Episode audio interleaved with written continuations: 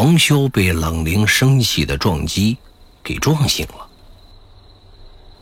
黄潇坐起来，胸口还在隐隐作痛。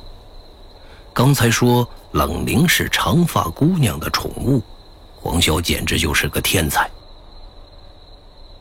当黄潇停止回味的时候，发现他现在身处在雪梨家中的大厅的中堂这里。应该是晚上了，整个屋子黑暗，仅有的光亮是月光透过窗户照射进来的。黄潇慢慢的适应了这个暗度，他能够看清楚大厅的轮廓。人呢？怎么在人家家里就睡着了呢？哎，黄潇想要去找沈怡打声招呼，但是感觉太晚了，又不方便打扰人家。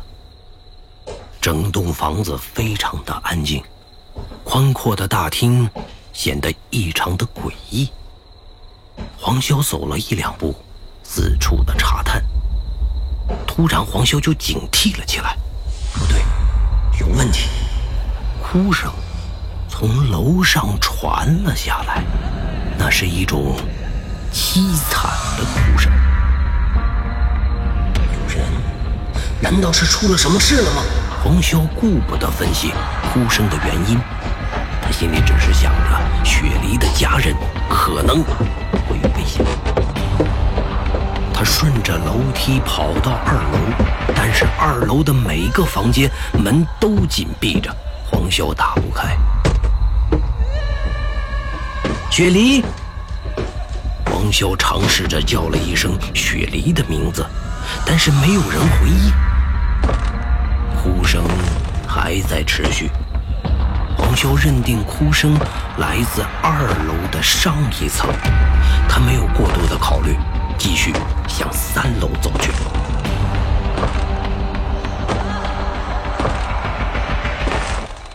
三楼是二楼、一楼完全分开的，只有一个。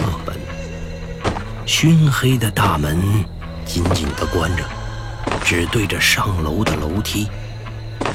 黄潇爬上楼梯，就能看到那个门。这个诡异的布局让黄潇心里有点不安。谁会设计这么邪门的布局？奇怪。力量的恢复并且增强，让黄潇信心倍增。他似乎也不再害怕黑暗。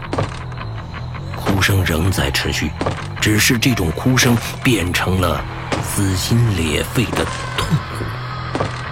黄潇确定那个哭声就是从熏黑的门后面传出来的。他走上前，想要打开门，门出乎意料的开了。根本没有上锁，他走了进去。黄潇看到了一幕让他意想不到的画面：沈怡半跪在三楼的地板上，怀里抱着冬青，两人浑身是血。那个撕心裂肺的痛哭是沈怡发出的。黄潇被眼前的景象给震惊了。求求你，求求你，带我们离开这里！这里是地狱啊！沈怡对着黄潇哭嚎。黄潇一步一步想要接近沈怡，只是黄潇始终不能靠近他，两人之间似乎只有一步之遥，但是黄潇却永远都走不到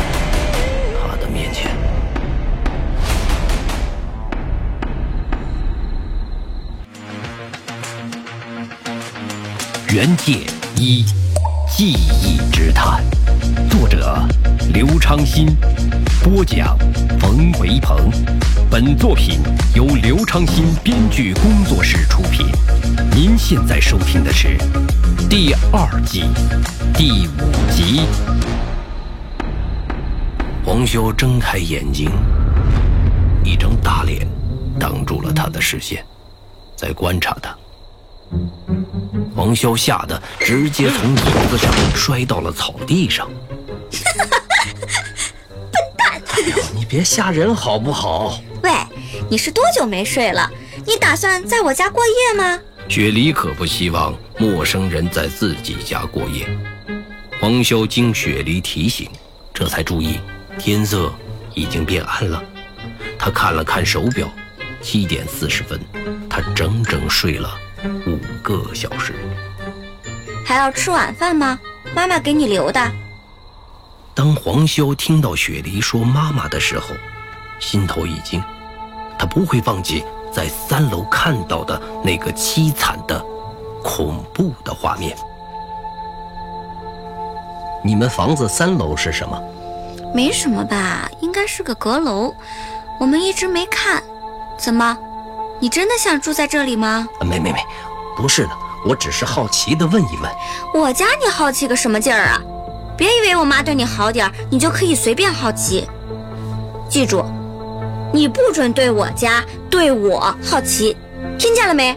黄修海沉浸在刚才的梦境中，他不知道这个梦在告诉自己什么。这一刻，他只希望这仅仅只是个梦而已。他不可能只因为一个梦就去警告雪莉一家，他也不会因为一个梦。让自己开始疑神疑鬼，但是现在他需要解决很多的问题，而不是眼前的这些。一切困扰他的问题，他都需要和孟浩然摊牌。喂，喂，你又掉线了，挂机了，有没有听我说话？黄潇刚刚是分神了，但是看到雪梨，随即又恢复过来。啊，不好意思，打扰了，我先走了。替我谢谢你母亲的款待。黄潇说完，赶紧向车的方向快步走去。喂，你自己去跟他说啊！没礼貌的家伙。雪梨掐着腰，看着这个在自己家肆意睡觉又说走就走的家伙。小心烦意乱，驱车离开。